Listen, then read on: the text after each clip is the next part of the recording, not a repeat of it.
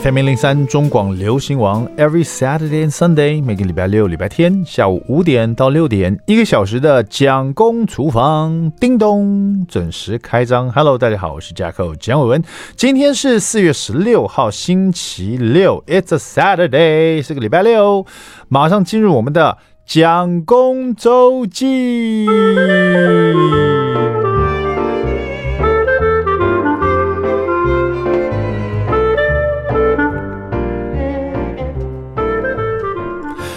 好的，这一节蒋公周记呢，来聊一下。我大概是上个礼拜吧，参加了一场小朋友的生日派对啊，不是别人，就是我们的教养大师罗宝红老师啊，邀请我到到新竹去啊，参加他的独生子。罗雨辰的生日是九岁的生日。那罗雨辰呢，其实小时候跟我们的孩子呢就常玩在一起啊啊、以前暑假啦、出游啦，或者是因为老师的家在新竹啊，正好有前院后院，然后呢，他们家那边其实呃说说难听一点，是很偏僻的感觉。说好听一点就是啊，依山傍水哈，一出门就是田呐，后面也有田这样子啊，所以其实很舒服啊。甚至于我记得，呃，那时候罗宝老师他们很喜欢去露营的时候，本来跟这个朋友就约好去露营了，但是呢，因为下了大雨，就没办法露营了。可是他露营的装备都已经买买齐了，所以或者是租好了，所以他就索性呢，在他们家前院露营起来了。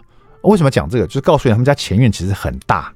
在前院里面，我们还曾经带过这种充气的游泳游泳池啊，那种大型的、比较中型的啦，就是说不是只是一个圈而已，它是一个有有点那种充气的那种呃什么什么溜滑梯啦那种游泳池，所以充气还蛮蛮久的那种的。到他家前院去玩呢，也会在他家前院打羽毛球什么的。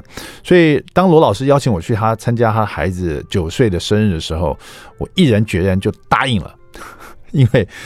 去他们家真的蛮好玩的，小朋友可以在前面玩，他们可以甚至在家里附近的田里面去冒险啊。那我们只要在罗老师家舒舒服服的喝喝咖啡，聊聊是非啊，然后聊聊教养的事情啊，谈谈这个人生啊，就就是很愉快的一个下午这样子。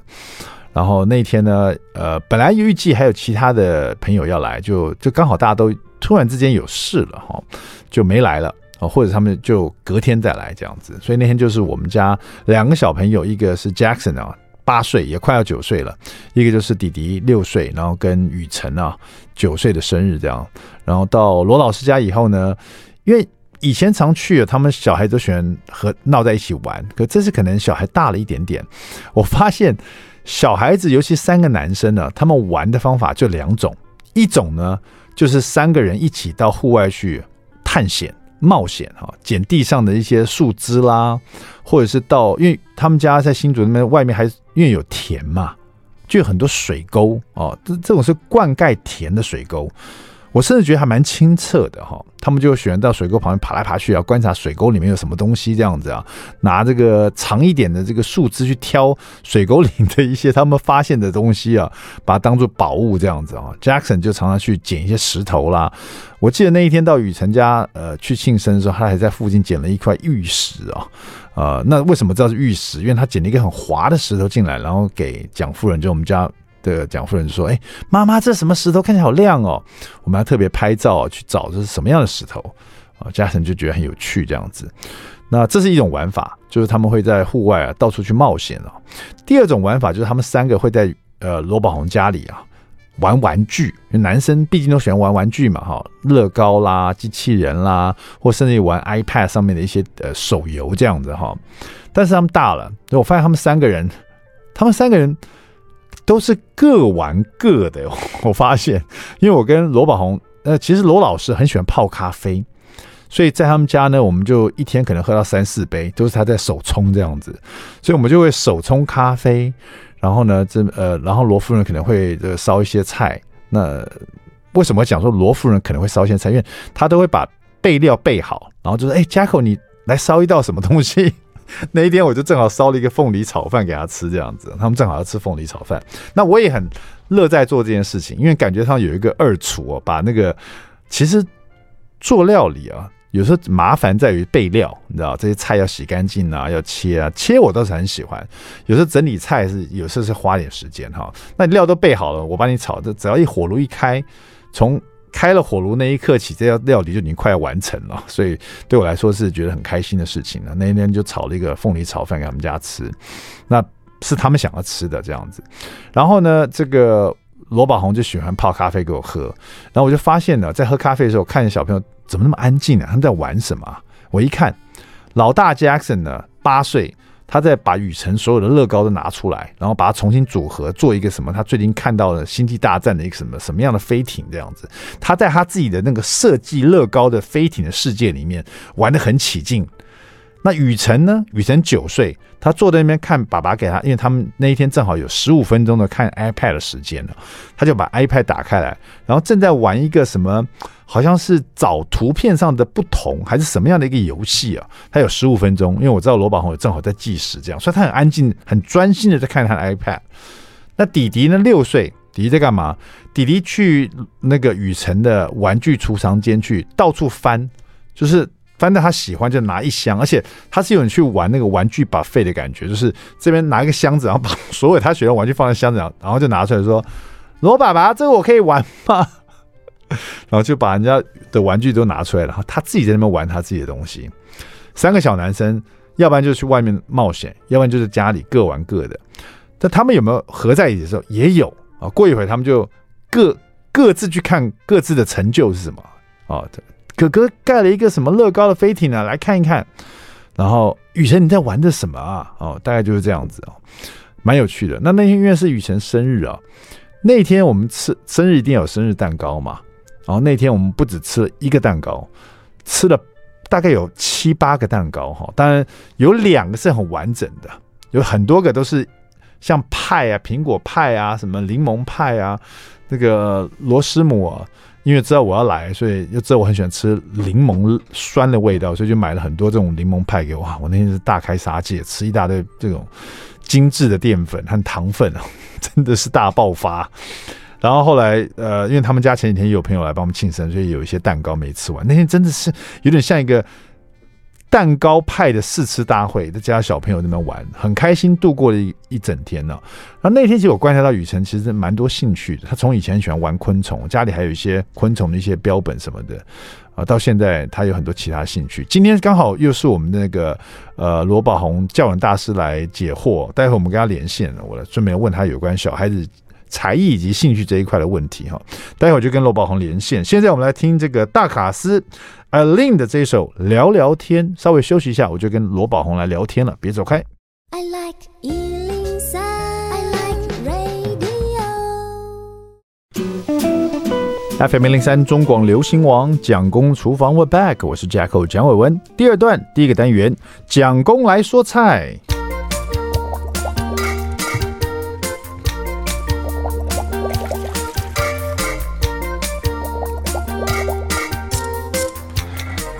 你喜欢喝汤吗？有人说这个这个饮食的时候呢，先喝一碗汤啊，对这个让自己可以瘦身是有很不错的加成的效果哈。那来喝汤的话，我们就看这一本 Dear Masa，请你来喝汤哈。Masa 老师的这一本专门在讲解汤的哈。我们今天来讲两道汤，而都是用蛤蜊来做这个汤的呃鲜味哈。但是第一道呢。呃，是叫做海鲜和风茄汁汤，也是用蛤蜊的鲜味哦，就是乌妈咪哦，然后加入海鲜，然后做一个茄汁哦，酸酸甜甜的味道。第二个呢，也是用蛤蜊的乌妈咪，但是呢更简单一点，只放了马铃薯啊来做一个蛤蜊马铃薯清汤哈。第一道这个海鲜和风茄子汤的材料比较多一点点，因为它是海鲜嘛，它这里面用这个套 Q，我把它切成圈，然后蛤蜊呢就是它的鲜味，还有呃一。一只一只的虾仁呢，去了壳，然后剥了肠泥啊，没有化背这样子啊，这样吃起来比较扎实一点点。那在这里面呢的这个其他的一些料，就是包括了洋葱切碎碎的，红萝卜切成末，然后呢这个香气来源是蒜头跟红葱头，把它切成薄片哈。那当然蛤蜊要先吐沙，这个最简单，我就不讲哈。那怎么来做这个海鲜和风茄子汤？你准备好了以后呢，就在一个汤锅里面哈。那 Masa 老师用的汤锅是直接可以在里面。炒制的哈，你也可以用呃有有点深度的炒锅或者平底锅都可以哈。锅子里加一点油，然后开火，然后这个热了以后，你就把你切好的一些蔬呃这个辛香料，比如说洋葱碎、红萝卜碎，把它放进去炒香。然后在这里面当然要放红葱头啦、蒜头碎都放在里面哈，就是辛香料在这里面先把它炒香，炒了大概呃洋葱有点。所谓的半透明啊，但就是说，它从它完全白色变成有一点感觉，好像快透明的感觉。这时候你闻到所有的新香料香气的时候，这边可以加入酒类哈。那 m a s 老师放了白酒哈，或者你可以用清酒。那有的人就说，那我可不可以用米酒？其实也可以啦，就是说米酒的这个酒气会比较重一点，那你看白酒就比较带了一点酸味哈，跟海鲜又很搭。那清酒呢，就是酒气又降低一点点，所以每个酒类啊是都可以，但是它的这个给你的酒的味道会不太一样哈。那这边的这个酒呢，大概用到一百 CC 啊，所以说其实不是那种一两大匙，一百 CC 的话，那在汤里面你会明显感受到酒的这个一个鲜度哈。好，那这个酒放进去以后，你可以闻到。刚刚新香了，啪呲，那个整个香气就跑出来了。然后这时候就放入打成泥的番茄哦。那马嫂这边你可以用新鲜番茄打成泥，或者你买这个罐头番茄，呃，打开来，然后也把它这用这个汤匙把它搅一搅，搅碎就可以了。放到这里面呢，这里面就是新鲜香料了，蒜头、红葱头、洋葱、红萝卜，用油炒香了，然后用酒去把它呛出香气来。这时候把番茄泥倒进去，然后开始在煮啊，在滚啊，这个泡泡都跑出来，闻到番茄的这种。酸味的时候呢，你就倒入日式高汤哈。这里日式高汤就是比如说昆布高汤啦，或者是这个柴鱼高汤，或者你就放水就好了，因为你还有很多海鲜会跑进去嘛。好，那如果你就放滚的水或滚的日式高汤，大概这边也要放到五百 CC 左右哈。然后等到再度煮滚的时候，这整锅就是有点这个红红的茄汁汤的味道哈，就是有点那种番茄汤的感觉。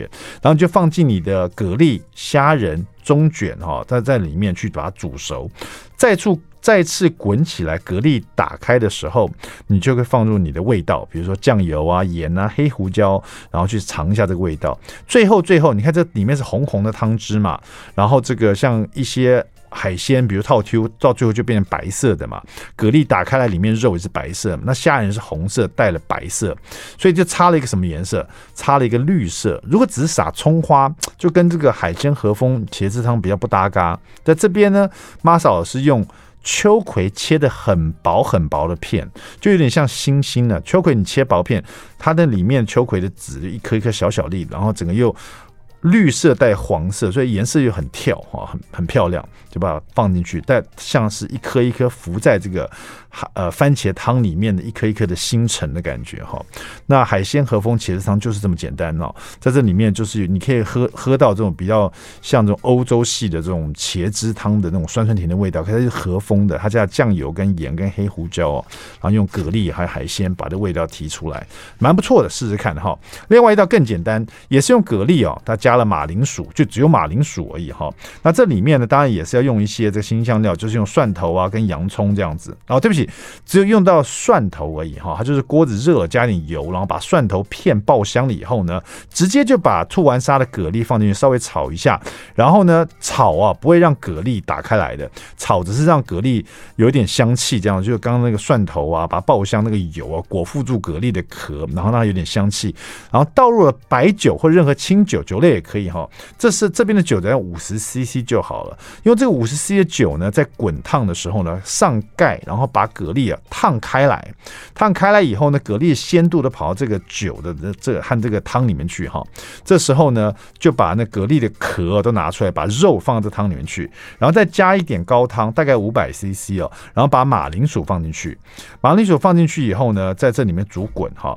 哦，对不起，刚刚那蛤蜊肉就不要放进去了，直接就把蛤蜊肉、蛤蜊。壳都拿进来，那这这锅子里面就只有呃蛤蜊吐出来高汤。然后还有这个刚刚的蒜片啊，然后很香的味道，然后这时候再加五百 CC 的海鲜高汤，然后在这时候再把马铃薯丢进去。那重点就是把马铃薯啊煮到熟，这边切小块的马铃薯，煮到你喜欢的这个熟度以后呢，加入盐跟黑胡椒，稍微调一下味道，因为这里面已经有蛤蜊的咸度了，所以盐要小心一点。尝一下味道 OK 了以后，再把蛤蜊呢把它放回去。所以这道汤里面呢，呃，最后就撒一点 parsley，parsley 就是绿绿的颜色，这样就 OK 了哈。蛤蜊马铃铃薯清汤，它不是一个浓汤哦。我们常喝到这个。呃，美国的这种蛤蜊马铃薯浓汤啊，它是加了 cream 啊、奶油啊、牛牛奶啊，把它做的还炒一些面粉哦，让它比较浓哦。那有时候夏天的时候想吃清爽一点的，其实也可以做一个蛤蜊马铃薯清汤哈。这两道汤品呢，都收录在 Dear Masa，请你喝汤这本那个料理书里面。我们谢谢我们的 Masa 老师。好的，那么稍微休息一下，待会马上回到蒋公厨房。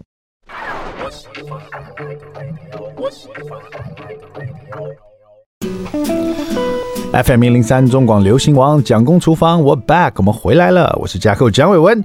蒋爸爸教小孩之教养大师来解惑。是的，今天我们又请到了我的好朋友啊，我大学同学，也是教养教师啊，我们的罗宝红老师。宝红老师你好，Hello，Jack 好，各位听众朋友大家好，我是罗宝红。是的，我们今天是连线宝红老师在新竹啊，跟我们连线。那刚刚在那个蒋公周记是有聊到说去呃宝红老师家帮他小孩庆生啊，然后巴拉巴拉巴拉巴拉什么的。那我觉得这一集我正好就想要问罗宝红老师哦，就是是呃有关。小朋友啊，培养兴趣跟小朋友去学才艺这两件事情，嗯哼嗯哼，对对，因为我看宝那个你的小孩那个雨辰啊，他就有很大的兴趣有关昆虫嘛，对不对？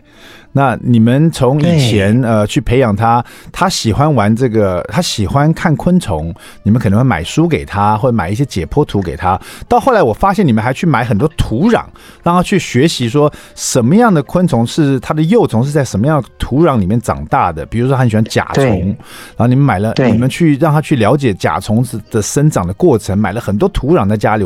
有一阵子我到你家去，你们家就一箱一箱的土啊。对对对，对不对？都有虫，都都是虫啊。那个其实，老实说，那个甲虫的蛹啊，还挺恶心的，因为它，对对对对，它是一个会动的那个，有点像那种没有毛的一个一个蛹哈，它都会动来动去的，而且你还要帮它换土，还要把它拿出来，再挖进去，然后再怎么样的，这过程其实蛮复杂。我记得，我记得雨辰有一阵子非常喜欢做这个事情，然后。一直到有一阵子，我听到那个罗师母啊，就是你老婆带雨辰去外岛，甚至到别的国家去，是不是去观察昆虫？嗯，那阵子是去哪里？呃，外岛的话呢，是跟着一个自然观察的一个，就是那个儿童的自然观察的一个团体一起去的。去沙巴也是这个团体，但是去的孩子。就比较大，沙巴哈是在那个马来西亚的一个地方，然后它那边有一个就是国家级的那个保护森林区。所以在那边会看到更多的野生的动物啦、昆虫啦等等。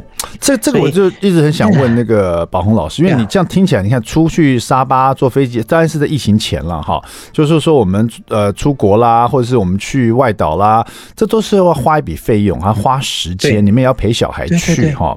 那去买这些土壤呢，在家里摆一堆土啊，也不见得是所有的父母都愿意这么做哈。那很多家长们听到这样，或者甚至我看到这样，看你的 face。我觉得哇，好棒哦！对哦，小朋友有兴趣，我们就要支持他。可是我觉得大部分家长可能会跟我一样，就是我们到底要呃如何第一个去怎么样去判断说，我要花这么多精力跟时间去去培养小朋友兴趣是有价值，是值得的。比如说雨辰那么喜欢昆虫，你们就也很难得就就这么 support 他，这是什么样的一个思维逻辑？可不可以跟我们大家大家分享一下？其实这个就可以从他刚开始接触昆虫的时候讲起，啊，那个时候啊，在他真正开始接触昆虫之前，他是对昆虫没有研究的。对，那是有一次我们去花莲，我记得那个时候大概是二月二月中旬左右，嗯，结果去到那边，就突然间就是在户外啊，我们在一个餐厅户外吃饭的时候，突然间听到，嗯嗯。很大的声音，那、嗯、我当下还以为是虎头蜂。啊。啊，然后结果呢？结果听到啪一声是什么呢？我转过去看那个啪的地方，原来是一只刚出土的公的独角仙，它在飞来飞去，然后就嘣，然后就那个就停在那个啊、呃、那个那个叫做门上面，就啪一声，然后它就飞飞飞飞飞，然后我我就马上叫雨神出来观察，结果他就看着它飞来飞去，啊，结果竟然很奇怪。那个独角仙就嗯，就停在我的脚上面，嗯，然后就没有动了，然后就停在那边啊，我就觉得很奇怪。那我想说，哎，那既然这样，我就我就把它抓起来，然后就是观察个两天吧。嗯，然后就把它后来后来就装在一个地方，然后我们那天还去买了一个透明的一个观察箱，对，就像一个小鱼缸的昆虫，把它放进去，昆虫的观察箱，对。对，那结果就给他吃一些东西之后，哎，那个就发现雨辰对他产生了很大的兴趣跟好奇，所以我们就就是在回来的时候啊，我们就让他坐飞机，坐飞机，然后就是 寄到客舱那边，然后就是运回来新竹，然后运回来新竹之后，他就开始在研究要怎么养了，我们就开始去了解。那我对孩子的学习基本上都是。看他想要往哪一个方向，那我们为人父母的就跟随着他这个方向，提供他资源，让他继续去探索。那所以，我并没有说特地要他去去学些什么东西，主要都是他自己想要去学，就让他学的。后来，他就从这个独角仙里面慢慢认识了，哦，原来有锹形虫，有兜虫，然后就开始慢慢就是从一开始就是我们去户外哦，有时候去一些公园就抓到一两只台湾扁锹，开始带回家养，到慢慢的都是他去那个昆虫馆。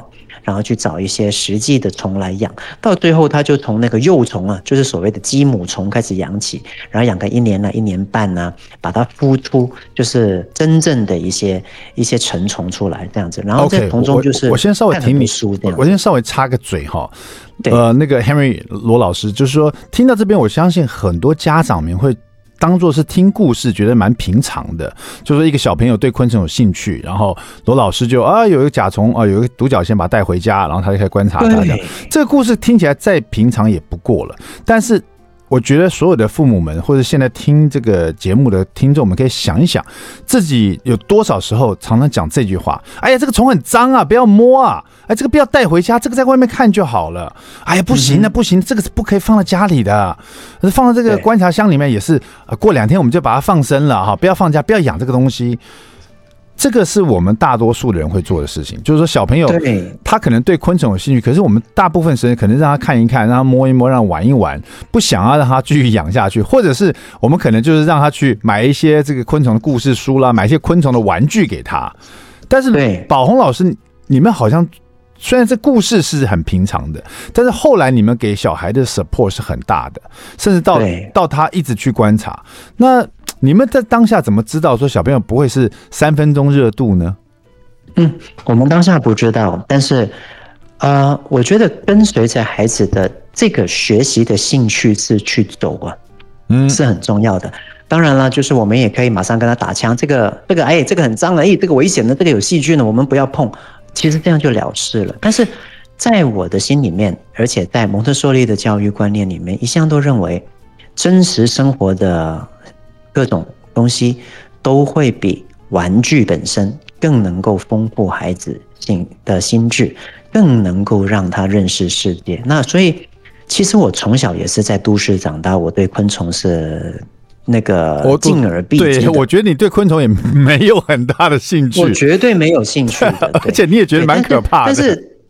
对，尤其是后来养鸡母虫啊，然后那个孩子就是要要把它拿在手上啊。哦，爸爸，你觉得软软的这样是不是很可爱？我我上次看到我吓死了，对啊。对，但是我会觉得的就是，这个是一个生命的教育，这个也是一个自然教育，这个是一个很好的学习历程。透过他有兴趣的事情，我们可以引导他去寻找更多有关这方面的资料，丰富他的智能，也让他去对生命开始产生敬重。就算我不喜欢，我也愿意去让他探索。这个是我当时的心态。那是不是因为我我发现，其实在这个小孩，尤其是雨辰喜欢昆虫的这条路上，我觉得罗罗罗罗师母也占了很大的一个角色哈。对，是不是说，当小孩对这个昆虫有兴趣的时候，我们希望他能发展的兴趣的时候，我们是也是要一点观察。比如说，你买了一些书籍给他看，或者上网让他看一些资料，然后发现小朋友呢非常积极的去努力去学习去。了解去认识，然后是不是有一个关卡？比如说你到那边觉得好，既然他已经到了这种热衷地步，我愿意再多做点投资，我的时间、我的金钱，甚至我家里面来放昆虫。你们是不是也到了某种的关卡，你才会是不是要观察到一个地步？哦，好，我就踏出这一步呢？对，通常来讲的话，一般就是先对我们来讲是先看到一只昆虫嘛，然后就带回家养嘛，后来就再买一些书籍。买一些书籍之后，发现他越来越有兴趣，然后他常常就是晚上睡觉时间、下课课余时间都在看那些书，我们就知道他开始培养出这个兴趣了。嗯，或许我们可以做的就是啊，带他去参观一些在台湾啊，我们可以找得到的一些呃生态的一些呃，比如说夏令营啦，或者是一些一些夜观呐，或者是一些户外观察观察的一些活动。那在那边就会认识比较多人，然后慢慢慢慢，哎，听说离岛还有一些那个呃关塔，哎，听说那个在在马来西亚也有哎。那那个时候，因为我们一年可能会出国一次嘛，那与其去日本，不然我们就去一些我们从来没有去过的地方，既能够丰富孩子的视野，又能够拓展我们对这这个方面领域的认识。所以我觉得是看着、嗯、跟着小孩走，我们大家的预算也看着孩子他自己本身的兴趣，然后再来进行。那我是比较倾向的是，当孩子学一个东西渐渐没兴趣了，我就不会继续强迫他。了解，好，到这边我们稍微休息一下。但是我听的这个故事呢，像当初我叫他们到宝红老师家，看到这么多土壤，看到这么多昆虫幼虫的时候，我当初心里就一个想法啊，我求求 Jackson 不要对这个有兴趣啊！我想也许有些父母也是这样想的。等下广告回来呢，我们来问罗老师，其实雨辰这个小孩不止对昆虫有兴趣，老师投资这么多时间跟精力，其实雨辰我发现他也蛮会拉小提琴了。那我好奇，难道说雨辰也有可能是那种天才音乐儿童？看那个小提琴说：“哦，我爱上小提琴了。”我其实不太相信这一点。但有时候我们家长为了让小朋友学多一点才艺，有时候我们也要刺激他，或者让他坚持下去。是不是罗老师也有这方面的一些经验呢？待会回来告诉大家，别走开。I like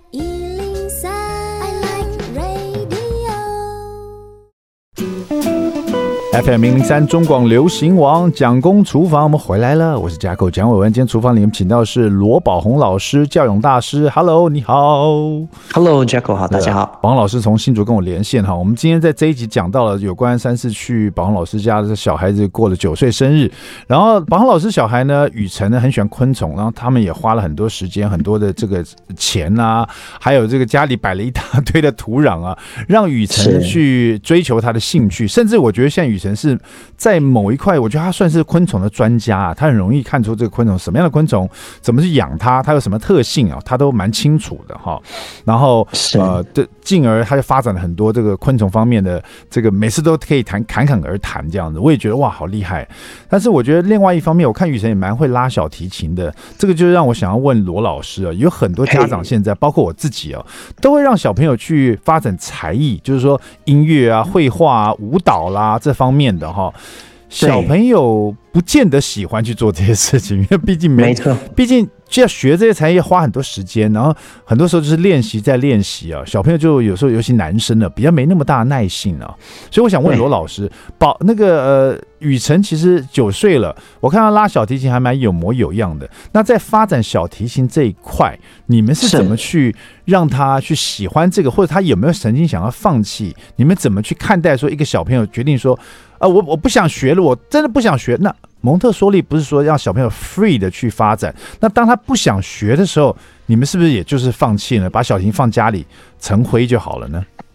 嗯，呃，针对这一点呢、啊，我儿子是在小一的时候，因为学校有小提琴的一个才艺，就是大家都要参加的，嗯、好像是选项的，所以那个时候他就选了小提琴。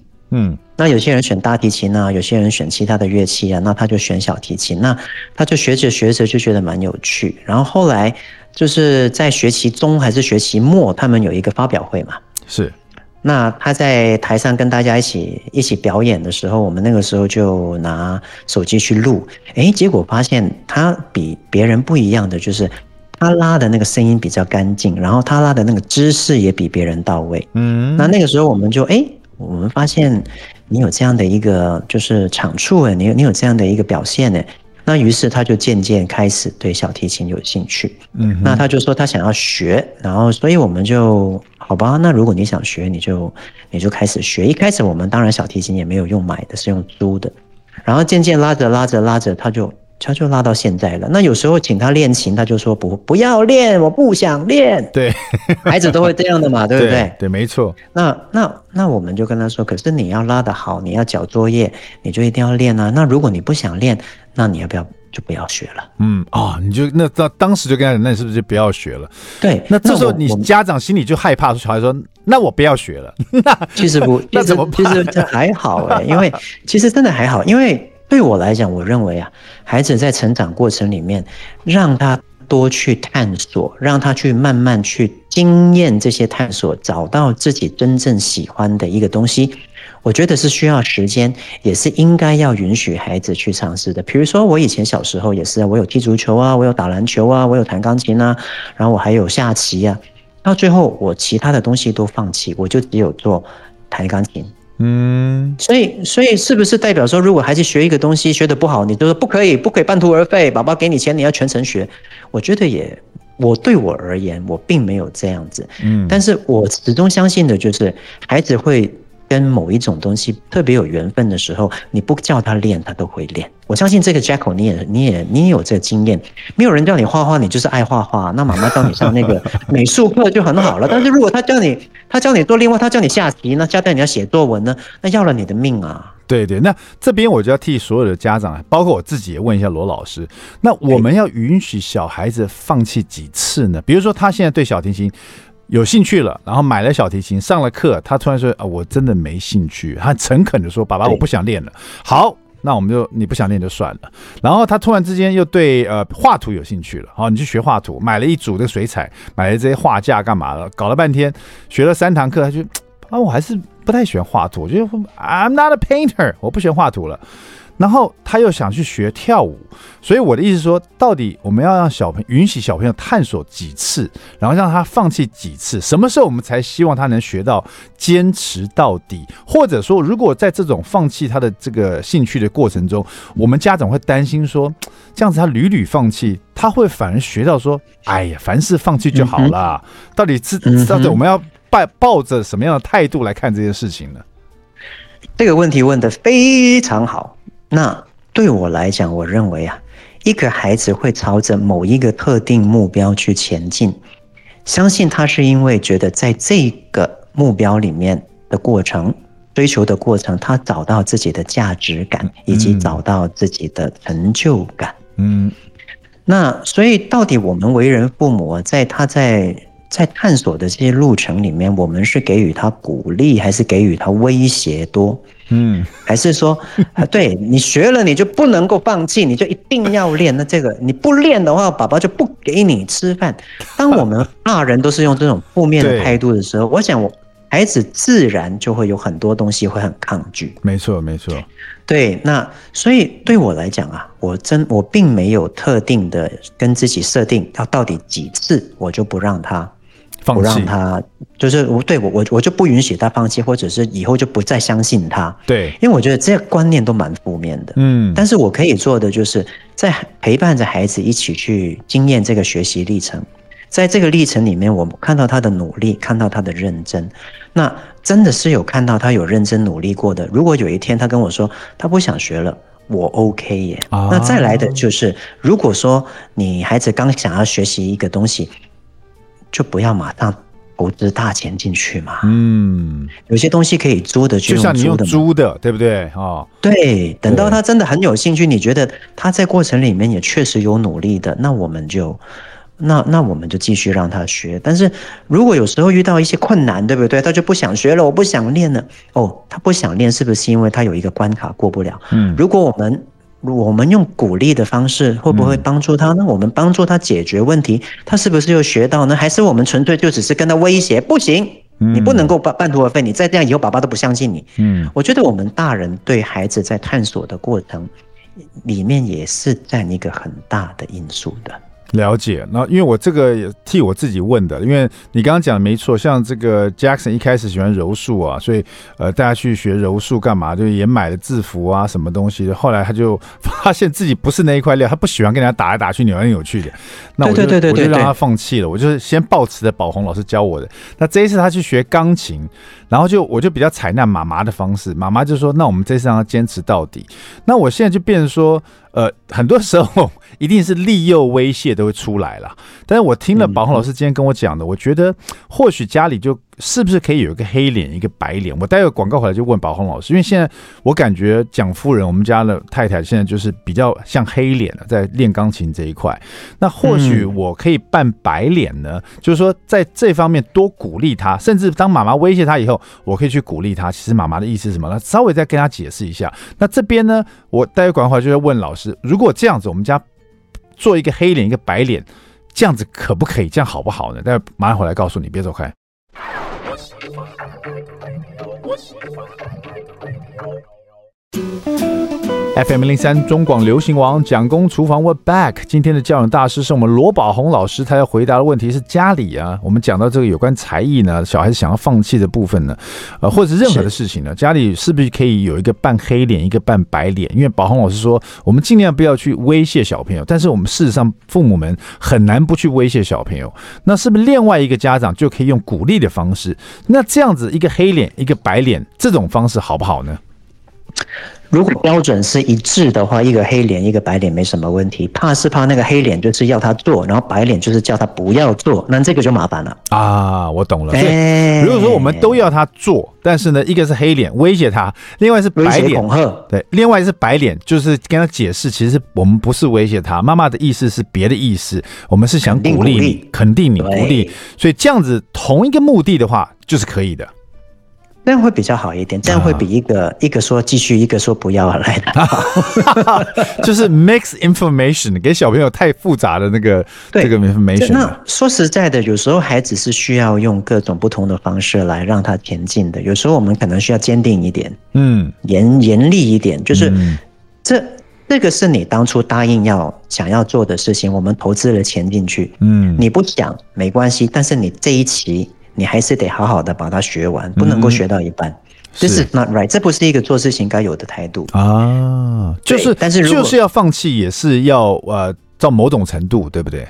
对你，你起码要完成一个阶段嘛。对对对对对，我懂。就像他去上罗宝红老师 Uncle Henry 的英文课，他一开始学的想去，然后报名了整整年度，但是只上三堂就不去，那不行不行，那你一定要上完整 整年度才行。因为我钱已经付给 Uncle Henry 泡汤了，对，因为我们没有没有退费啊。了解了解了解，我觉得今天这一集我收获蛮多的，我不知道你听了以后是不是有这种感觉？因为现在的家长们都很希望啊，小朋友可以学会十八般武艺啊，而且甚至有时候家长们会比来比去，我小朋友学什么，你小朋友学什么。但是我们有没有问过小朋友到底喜不喜欢这个兴趣？那我们到底是不是在小朋友要放弃的时候，我们也是给他更多正面的鼓励，甚至当他真的想放弃的时候，我们也跟他讲说好，没问题，那我们就我们再找别的你有兴趣的人再继续下去。我觉得宝鸿老师今天给我们最宝贵一一堂课，就是你想想看你自己小时候也是很多很多的兴趣，到最后真的留下来了，可能只有一两个。我们就希望能挖掘到小朋友他最爱的那件事情，然后。去鼓励他，去让他发展他，让他变得更棒，然后更有趣的一个小朋友，是不是这样的？很棒，就像你小时候很喜欢折纸嘛，你总不可能你折一折不折，你想要玩那个竹蜻蜓，你爸就说你爸就说不行，你不可以半途而废，你要努力，那这很奇怪。对的，好的，今天特别谢谢我们教养大师罗宝红老师，谢谢，蒋公厨房，我们下次再见，拜拜。